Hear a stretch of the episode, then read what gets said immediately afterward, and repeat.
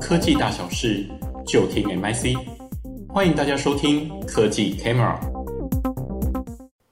欢迎收听转型现场，我是史达洛。今天访的是赵正明，时报出版社的董事长兼总经理。那基本上，这个时报出版在只要一提起，大家都知道他在这个出版业界是赫赫有名的。他也是唯一哦，你看，大大小小的说出版社、出版行业里头唯一上柜的公司，所以他是有办法有做到公开财报的，所以你是可以看到很多公开资讯，你就知道说，呃。这间公司对于整个企业、对于整个社会是极具这个责任的。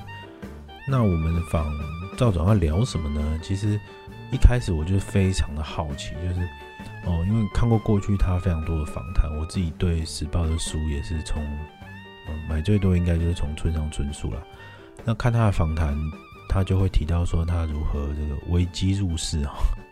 就当整个出版业的数字在不断下滑的时候，他反而大量的聘人，然后就创造更好的业绩。他有点像那个非洲人都不穿鞋，所以这是一个机会；或者是非洲人都不穿鞋，那我必须要退出，你知道吗？每个人看到的虽然都同一个现象，虽然都马铃薯，但有的人叫 potato，有人叫 potato，所以这件事情就会决定了他到底是怎么想的，然后他是怎么样。去在这个时候毅然决然去做扩编，所以这件事情就是呃很想了解说赵总他是怎么样去想这件事情的。那再对比到后来其他的呃多次的这些关于出版业的危机啊、转型相关的契机啊，他是怎么看待的？所以一开始的访谈从这边开始。不过在这中间过程当中，我听到一个非常有趣的概念，你知道吗？书。某方面来说，内容产生、内容产生、内容创造，它也可以说像是一个制造业一般的存在。不过啊，我觉得最大的特点是，呃，你看啊，我们如果说是华硕、宏基、和硕等等这些，他们的制造出来的东西都是 for 消费者的。可是书是最特别的，他们把书做出来的是编辑，可是编辑不是面向消费者的。编辑在本质上是面向作者的，他也就是背对消费者的。但现在的这个哦，编辑的这个角色有更多元、更广泛的态度。不过这件事情在本质上，哦，是没有什么太大改变的，就是编辑在服务作者，所以他就是要把作者的这个想法、他的作品做一些润饰之后，把它编成一本书。那你看啊，这完全不一样的概念。呃，会造成整个产业在面对市场的时候，它的弹性啊，它的反应速度等等的是会有这个不一样的反应方式，所以这个是本质上的差别，会造成这个出版业在面对现在的这些危机的时候，会显得比较辛苦一点。赵总在这边是有一些独特的看法，所以我是很希望大家可以继续听下去哈。然后，嗯，这是非常少数的。从我开始录节目以来，唯一一次录到是要剪成上中下三集的，因为这中间的嗯聊天过程真的非常精彩。除了最一开始的时候，我们来聊聊时报他接手之后经历到的一些事情。在中期我们又换中集，我们又换了一个主题。到了下集呢，我们又换了另外一个主题，是现在比较比较热的。那这中间到底发生什么事情？我们就先从上期开始听吧。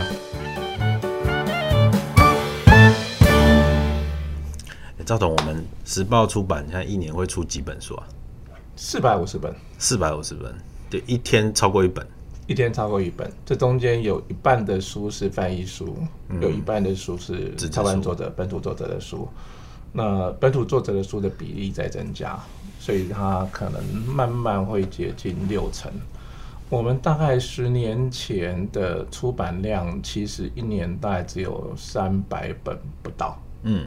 大概就是两百多本，嗯，所以以现在的情况，其实多了不到两倍，大概一点五倍到一点八倍左右。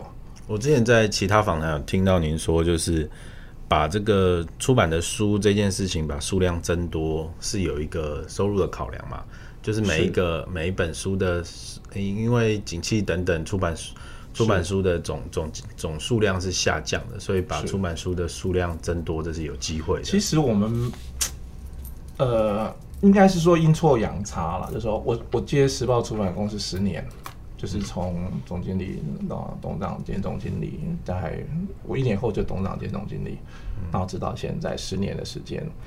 那增加出版量这件事情，其实是我们只从内部考量。我那时候很清楚的是，就是我们要做这件事情是有原因，就是我是有原因的。三个原因，简单讲，一个原因是因为我们的前后勤的人员比例是一比一的。当时所谓的前勤，我的算算法是编辑部是前勤，业务部是前勤，就他。多做，他可以创造业绩的人。对，我们所谓的后勤是财务啊、管理啊、资讯啊、仓库、啊、等等的。对，他做再努力不会增加业绩的，那个我把它叫做后勤。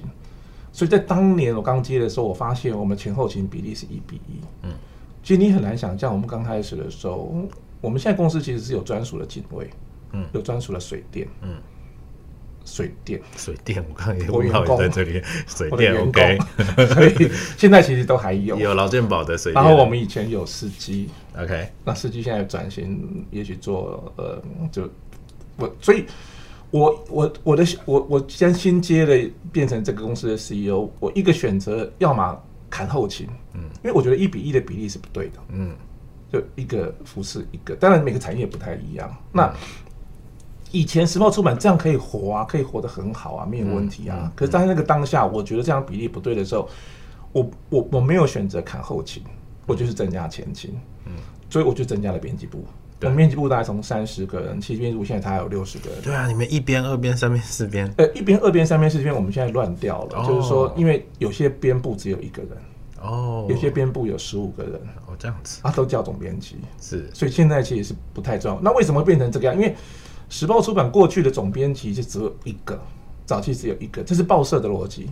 OK，中国时报只会有一个总编辑，是，所以时报出版也只会一个总编辑，因为总编辑看起来名称一样，感觉起来像报社的总编辑一样大。嗯，在过去的逻辑是这个样子。嗯，那可是因为现在你像读书共和国，你像城邦，或是像很多出版社，两人的出版社、一人出版社，它都是总编辑啊。他们就是用不同的这个子品牌。出版社来做书系的区分嘛，所以我们在面临人才的运禁用或者什么，就会有这个压力呀、啊。因为他过去在那边当副总编辑、当总编辑，你来这里，啊可是我报社只会有一个总编辑呀。你把他请来还是就头衔都把他变成主编吗？因为他就相当我们一个主编的权责跟那个功能跟那个金钱的运用范围是，其实是这样子。所以我们的总编辑是大总编辑。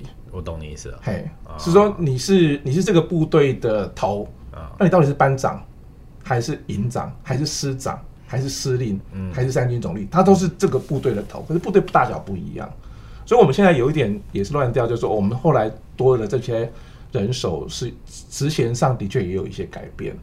那像我们过去没有副总编辑，那我们最近又升了几个副总编辑，就是副总编辑，其实现在我们也有六七个人，那。因为就是为了这样的平衡，那我们也有些副总编辑是不管人的，嗯，那有些副总编辑是管人的。那我们拉回来说，你刚刚有提到说，呃，把这个前勤的部分增加嘛？对。那前勤的部分增加，这个管理成本增加这件事情你怎么看？所以我从来没有增加后勤，这十年来我后勤一个人都没有增加，而且是减少甚至有些缺是没有补的。我们资讯我接的时候，全程趁期有七个人、八个人。我现在资讯室只剩四个人，嗯，我仓库永远是十五个人，嗯，不管一个月出十五本书、二十本书，到现在一个月甚至出到四十本书的时候，我仓库还是十五个人，OK，甚至有三个变成用外外外派的，OK，外外派的员工，因为我就觉得说钱，但你要增加前勤，不是说你要增加就增加，我们的那时候的扩充的时候，前景是来自于两个，一个是刚好有一些。比如说，当时现在也没有不可以讲，当时的推手就是要结束。那同仁总编辑方面都是我们以前时报出版我的同事们，所以我们就把这样的人接过来了。郭那边推手文化，推手哦，推手文化现在没有了嘛？对对对，对，就是郭守正的公司。对对对。所以当时他也有一个想做内容，他做纪录片的公司有什么？那中间有个出版社，还有童书的内容等等的啊。对对对对，星期星期。八是不是？还对对，他童书的杂志这样子。那所以因为那样的关系，所以我刚好接收了一群我过去的老同事们。嗯，然后我们也增加了一些人，从外面一定是以招招募来人，所以我们因为这样来增加。所以前三年阴错阳差，我们增加了编辑部的人。我刚刚讲第一个原因是前后勤比例不对，对。第二个原因是因为其实我们的市占率还是很低很低啊。我单一品牌出版社，我在当年伯克莱、诚品、经济堂，我就是第一名的出版社，我的市占率也不到百分之二。嗯，其实台湾现在出版社也是这样子。嗯，就说你城邦加共和国家时报出版。我们现在单一品牌，可是我们被博客来归为集团这样子。好，就算是集团，好，我们因为城邦整个的规模大概是我们的两三倍吧，嗯，也他们也没公开，我们不知道。共和国大概是我们的，也许是一点八倍，也许两倍，不知道。用营收比例看，OK，那我们一年的营收是四亿，嗯，那这样子三家加起来，其实不到整个市场的百分之十，OK。哎，所以其实都是很小啊。我其实我们可以仔细算一下啊，是我们算二十五亿，呃，如果都两倍两倍左右的话，也不到二十五，应该也不到二十五，不到二十五，对。所以百分之十都不到，因为现在一年大概两百亿嘛，当时一年是三百多亿，OK，三百五十亿左右。所以你看这个市占率很低啊。嗯。第三个原因是因为我们现金还很多啊，我没有扩充上的财务压力啊。啊，所以这三个原因完全是内部的原因，我们就这样子把人手增加了，因为我觉得这样公司的结构比较健康。对，把赚钱的部门扩大一点嘛，可以赚钱的部门可以赚钱，我是。那当然，所以我我来时报出版十八个月，我就拿到金银堂的年度风云出版人物。嗯，那就我还是问问金石堂说，为什么选我？他说人家都在守，只有你这个人不怕死，还一直在冲，然后你有些创新的做法。我说我也没有，我只是为了内部的想，我从我内部看过去，可是在整个市场里就变得很奇怪。所以我以前说过一个故事，说一团面粉，你干嘛只能做成饼干那么小？明明可以做成披萨那么大。如果我们把眼光换成装成只能做饼干那么小，其实你永远做不大。嗯，因为饼干是不可能长得跟披萨那样大的。这这件事情啊，就是你看你把这个前期人员把可以赚钱的部门扩大。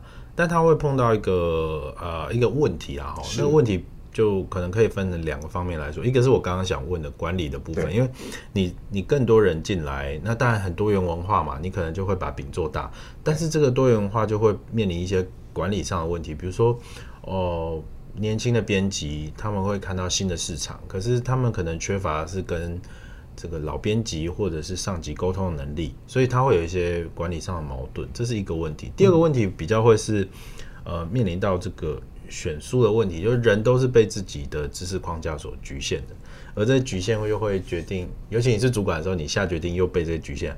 那对，而且而且你知道，作为一个主管或者是作为一个大主管，嗯、他还还会被过去的成功经验所局限。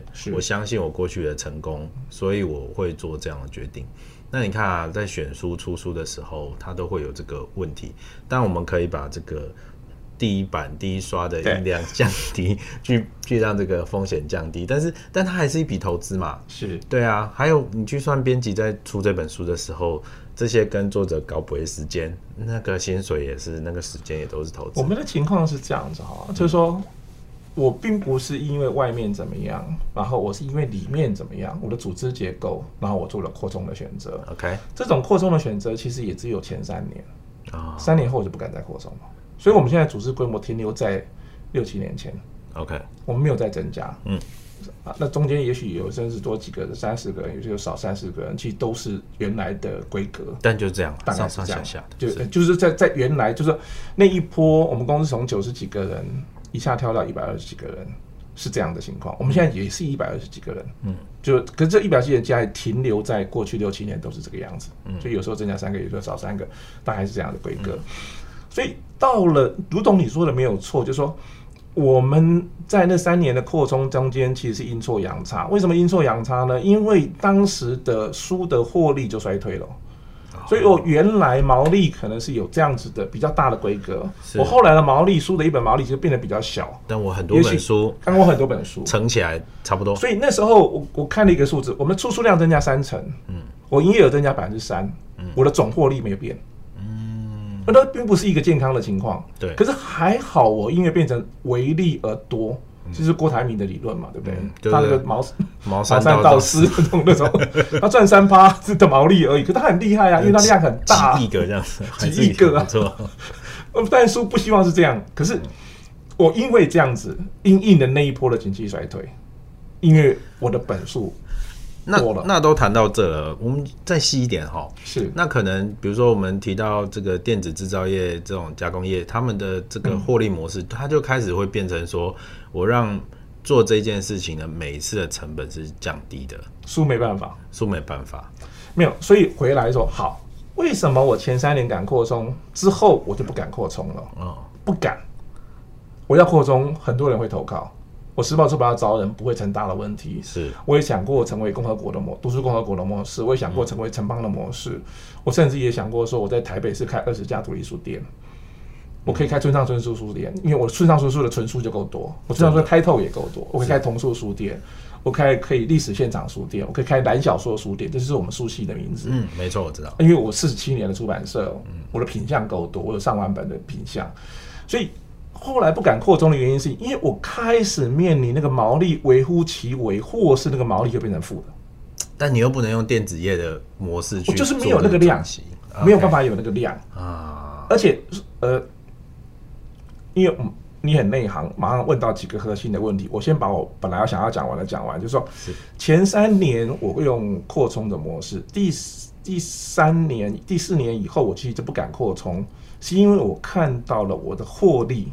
其实会变成有负的，以前是随便做，一定会有毛利。OK，后来开始会有负的。哦，可是后来那三年，我们用什么东西稳住呢？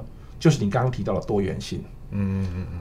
以前这种书可以卖，这种书不能卖。以前这个主编做的书会卖，以前那个主编做的不能。可是反过来，风水轮流转，每一年根本不太一样。对啊。我们有几年的图文书卖的非常的夯。这个那个电视报道说十大这种漫画作家，我们竟然占了六个。都在我们家。以前做漫画，早期时报出版那种手冢治虫，呃，在好民意时代是一千一百一百本的。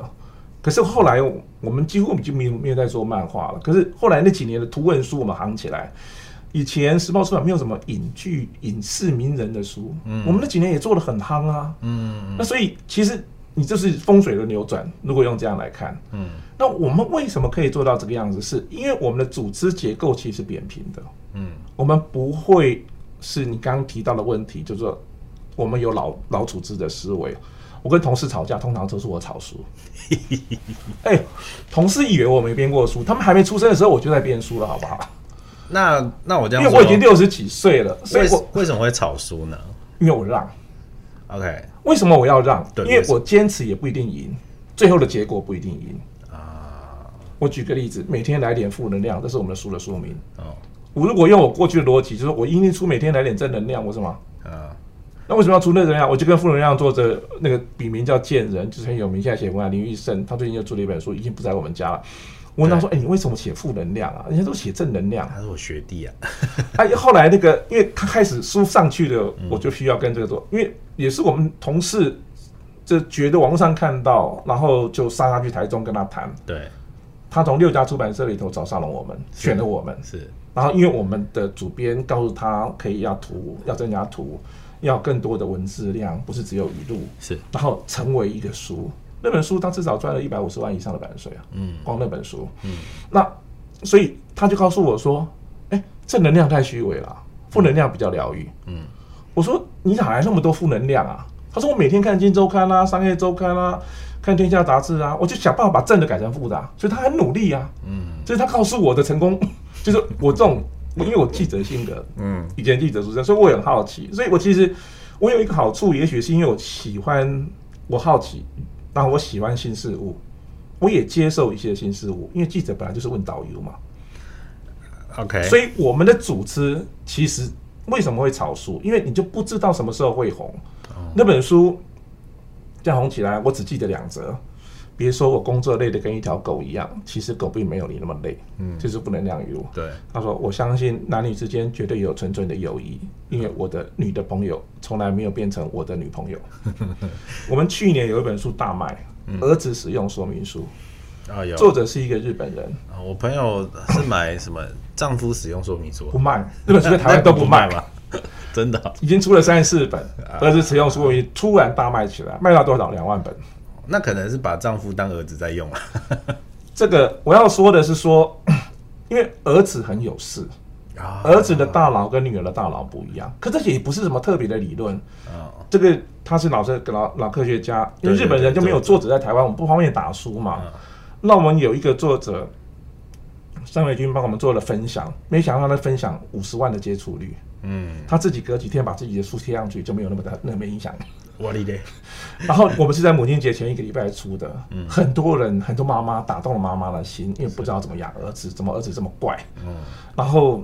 他就告诉你说，这个儿子房间很乱，没关系，那是创意的表现。OK，儿子反应比较慢。原始人时代，男人就是要守累，就是要不说话，就是要安静的等待。嗯、女儿在山洞里面，女人在山洞里面，山林洞人本来就是要立即处理山洞里洞穴里面的危机，要马上做沟通。所以脑科学、脑神经长得不太一样。那这本书是我们一个编辑。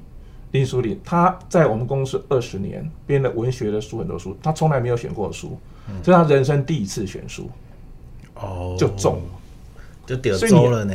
你要不要相信？你就是很难讲。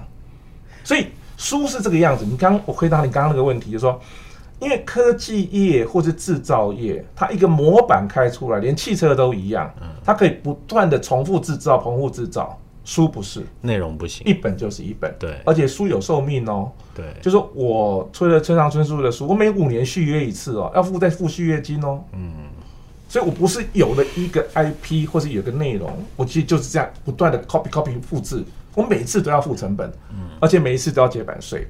另外一个是同样的作家的这本书跟那一本书跟下本书，哎，不会都打不能丢哎，而且很多作家都第一本大卖。李宇胜也只有每天来的负能量那一本卖最多。有的时候这种点周就是点周嘛，他真的他真的是原因不明。要说的是说没办法复制，正是同一个作家，他都没有办法保证他每一部作品都一样的销量，嗯，是不可能的，是绝对不可能的。那那我们拉回来说，刚刚我们听了很多成功例子，是或者是说赵董有这么这么 open mind，其实就是。你也不知道那个判断，因为我也不知道嘛，我也没相信我自己嘛。我说我不独裁，我没办法独裁，要独裁结果不好。那何况我不是真正老板，我是专业经理人。总总经理有一个很重要的任务，就是做风控嘛。好，对。然后深圳银行业都还有一个风控长的角色。那我们来聊一下风控。你刚刚有提到说，我们我们草书编辑让编辑做他想做、他觉得他相信会成功的书，嗯、但是如果失败的话，这个风控要怎么做？我稍微补充一下，我刚刚前面讲的，比如说我们出《达文西密码》的作者丹布朗的书，《达文西密码》那本书大概比他所有的书加起来都还多好几倍。对，光第一本书《达文西密码》。好，我们出保罗克赫的《牧羊少年奇幻之旅》，巴西的作家，《牧羊少年奇幻之旅》跟保罗克赫后来出的七八本书、十本书，那一本书是他七八本书加起来总量的好几倍。哇！所以你看，你没有办法，你连压作者都不行。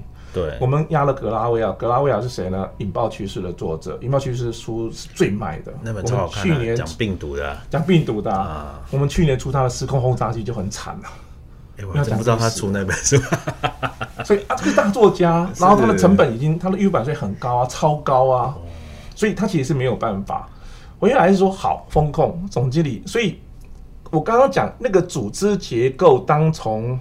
十本十几本书变成一个月三十几本四十几本书的时候，嗯，然后我后勤又没增加，嗯，所以你看我结版税的人很辛苦，我没有，我寄快递的人寄书的人很辛苦，对，我仓库的人其实也很辛苦，对，然后其实总经理很辛苦，嗯，因为你的管理幅度变大，嗯，何况我们刚刚说的，其实我们是比较平行的组织，嗯，在时报出版工作有一个很好的好处是你的自由度真的，你有你自。我每次跟同事说，也许书不见得好卖，不见得不见得卖。可是你每个月做的书是不一样的。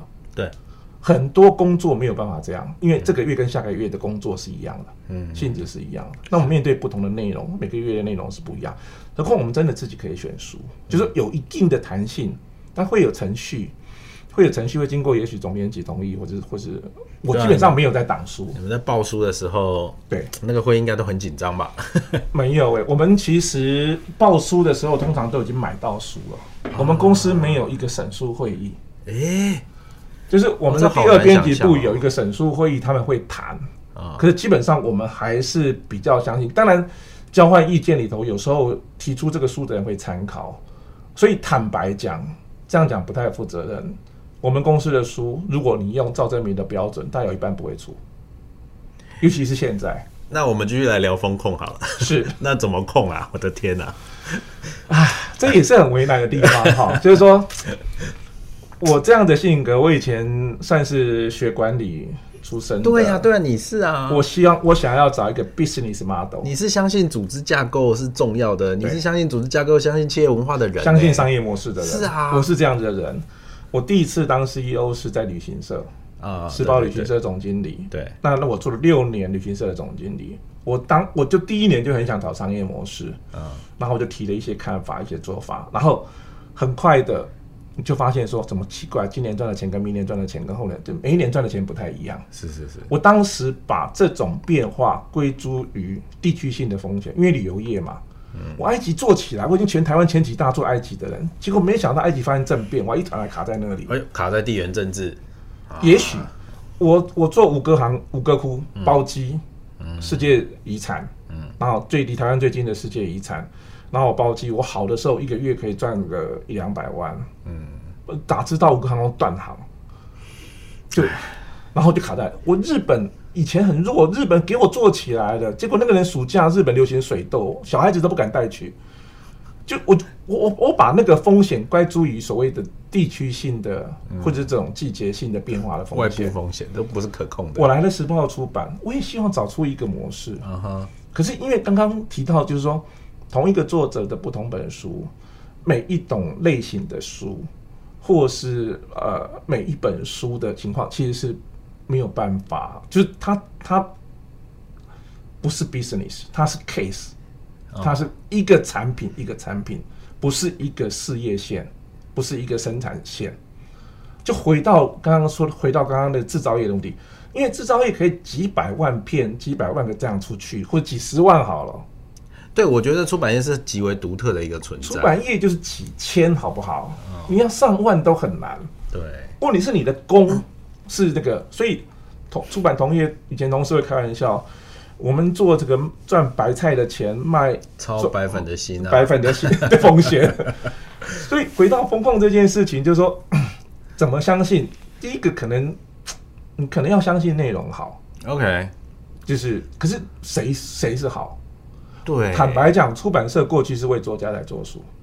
什么叫为作家就是？我叫时报出版，大作家会来我这里，哦、或是我可以做一些大作家，就把品牌做起来，把品牌做起来。我们是为作家，因为。因为作家产生了一本作品，也许作家是半年，也许是三年，有了一个作品有找出版社，是这样的概念。所以我们因为相信这个作家，因为觉得这个内容不错，我们就把它印了，发了，嗯，然后读者要不要不知道，OK，然后就发发发出去了。全台湾的书店永远可以退出版社的书，永远，不管是三天、三年、三十年，对，所以。敦南成品关店的时候，我被退了快一百万的书。现在信义成品要关，我应该也会被退超过一百万的书，因为信义成品更大，嗯，所以它是永远可以退的。所以我们的情况过去并不是为读者在做书，这是文化产业，这很特别的一个罩门。对，对也不对。就你是拍电影的人也是这样哦。哦，是哎，做唱片的人也是这样哦。啊，嘿，但是内容产业一个很独特的，所以唱片业现在变现的方式是靠实体活动了，那都是事后了。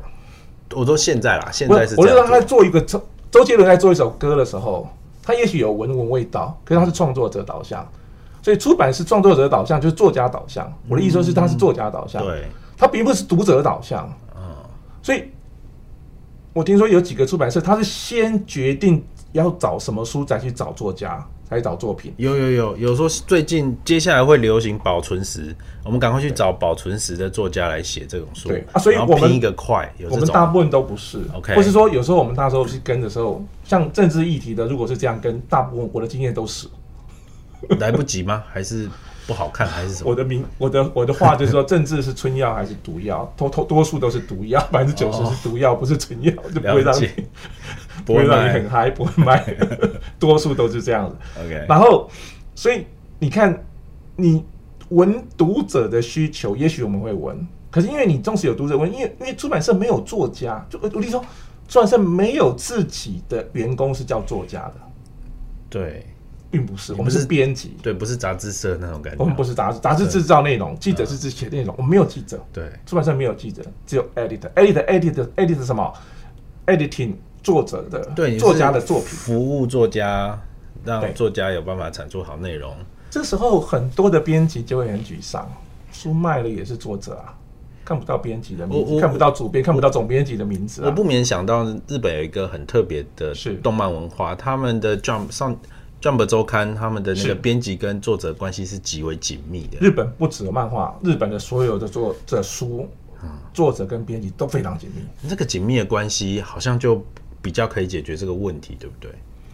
呃，也对，也不对。OK，因为他是编辑跟作者紧密，他是不是可以跟读者紧密？所以我们我我来回答两个部分，一个是说编辑哈，我们编辑好像。你简单讲，如果如果现在 ChatGPT 出来，你很多觉得好像编辑没什么作用，不是？伟大的编辑用我的语言，就是它像个汽车的化油器，它可以把石油，它把汽油转成动能，让车子可以动。嗯，没有化油器就没有办法，嗯，没有引擎就没有办法驱动这些。你再有好的原料，再有很好的内容，没有办法变成书的形式去对价。我们刚刚讲每天来点负能量，其实也这样例子啊。如果不是那个杰出的主编。做了这样的转换，他那个语录网络上都看过啦，对，所以他没有办法做卖出一个五万本的书啊。那第二件事情是说，编辑到底是因为过去的编辑真的只是说所谓的编务，就是结构、字句、嗯、校对、嗯、版型、文案这一些，可现在的编辑就被要求需要有 marketing 的概念，对，需要面对。有有漂亮写文案的能力，面对会下标，会下标，然后还会选选书，会知道市场流行什么书，对对对对，会知道怎么样去跟通路。这我我极为同意，我极为认同编辑的价值，自古以来都是。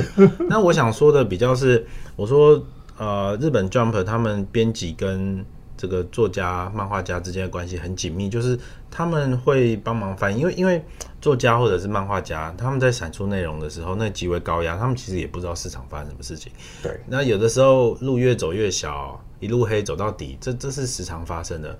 那他们的编辑就会在事实的状态下去告诉漫画家说：“OK，这时候应该可能，如果比如说谁的作品是这样，让你看一下。”然后我我特别喜欢这样的关系，就是它既浪漫又实务，你知道吗？台湾的编辑其实现在也需要这样的功能，这样的功能其实有点像经纪。对，他鞭策作者时间内要交出作品，或者可以怎么样？他帮他理结构。对，因为创作者有很多种，有些真的很浪漫，嗯，有些有点天马行空。嗯、然后好的编辑真的是可以帮作者指引他的创作的结构啦、方向也好。当然，我都还是这样讲，出版社也好，编辑也好，呃，我们其实说穿了，其实只是这个孩子的保姆。嗯，保姆通常会建议说，这个孩子怎么穿，怎么吃，怎么白白胖胖，怎么比较吊郎听。嗯，可是这个孩子的父母，作家才是这个孩子的父母，是亲这个作品的亲生父母是作家，所以有时候我们会提醒作家说，我的意见只是保姆哦，你不要失去你的原创。是，不要失去了你真正要想法。如果我们的这样的建议并不是你真正要的，你不要听。对。可是我们的这样的经验理论上比较接近市场，理论上比较接近读者，所以作者到编辑，编辑到读者是这样子的 cycle 的话，理论上编辑应该是更接近读者。只是我刚刚提醒是说，我们现在的编辑过去都是为只为作者。在做书，过去也的确是这样，可是这年头必须回来为读者做书，为读者做书，编辑的一些技能、市场的了解、读者的沟通等等的一些，其实都是必要的。我们多聊一点这个啊，是。就是刚刚你提到内容，呃，这个内容产业的一个很大的特性，就是它是面对生产者、面对内容产生者，是。去对他们服务的。可是买花钱买的是是读者、啊，是读者，是这些乐听众，啊、那。有的时候他们要什么，这是我们一定要顾的嘛。那你刚刚提到说编辑现在开始要有这样的角色的时候，你会觉得一个是编辑的情绪劳动，在面对作者的时候已经很多了嘛，但是实际上现在面对要 面对市场的时候，他实际上要付出的东西就更多了，人又没有那么厉害，时间也没有那么多。当然，那这件事情，你觉得在时报出版这边总经理的角色会提供什么样的武器给下面的编辑？不管是提供行销的专业行销人员，或者是一些内训，我我先说总经理或 CEO 哈，其实我比较像是个游击手或是救援的人啊。通常没事我都不碰，或是我也不太管，没事就正常嘛。对，没有坏东西不要去修它。对，或者说那种特别 特别，比如说哦，负能量那么好，我当然会跳进来了解一下，或者我要挨下嘴一下之类的。能聊能聊。可是这没事，可是问题是说，当我的战线变大的时候，其实最累的是我。因为这里会有状况，那里偶尔一个小状况，那里一个大状况，我其实必须要出来出来处理。嗯、那如果谈回来，就是说，那怎么样去让编辑或是让出版社的工作人员面临这么多变化？其实这是一个很为难的一件事情。就是说，这个产业在往下走，以图书产业来讲，绝对是夕阳产业。什么叫为什么绝对？你做这个产业的人，我每次有时候也提醒自己，或是同意我们讲，啊我们不要再说这个话产业的坏话，因为这样连找人都有问题，或者有些人就真的跑了。我们有同仁就是不要做我们的企划，他宁愿逃到伯恩音乐秀那边去上班。OK，因为新媒体它比较有吸引力。是是是是是。我要招一个图书行销企划，招不到什么履历表，我要改成这个。那个叫做媒体公关行销，就来的比较多人，OK 之类的。了解了解。那所以所以其实是这样的情况。那当我们自己其实做的不太好，就不太够。其实整个产业都是这样，就是我们没有足够的教育训练。嗯，教育训练是面对现在既有的事情要教育训练，另外一个是面对新生的事情或者未来的事情要培养大家新生的能力。嗯，所以。我现在同时是台北市出版工会的理事长，我跟文化部当时提了一个案子，文化部也很慷慨给了一笔钱，我们开了一个叫台北出版学校，我找了四十个人，分成三类型的课，一个是编辑课，一个是行销课，一个是经营课，然后四十个人，每一个人讲一个半小时，一个半小时太长，所以其实就切成三支影片，一支大概二三十分钟，嗯，所以这四十个人就产生出了一百二十支影片。我好像看过几支哎，可是我没什么宣传，其实很可惜。其实这四十个人都是一许之选，大家也都是看我的面子也好，看工会的面子也好，情义相挺。那其实很多，包括米乙先生、王荣文先生，这个呃朱朱亚军，这些都大大都在里头分享，都是大大哎，哎，其实其实其实都是很好的老师，也都是实务经验的人，所以培训这件事情其实需要的，不管是既有的培训或是。这个面对未来的这个培训，那这个产业比较麻烦的是说，因为它在往下走。为什么叫它？为什么他说它是夕阳产业？应该我们回到消费者看消费者嘛。消费者参与这个行为，如果在变多，它就有机会在往上走啊。消费者参与这个行为如果变少，或是离开他的日常，他就会慢慢不见了，不需要了。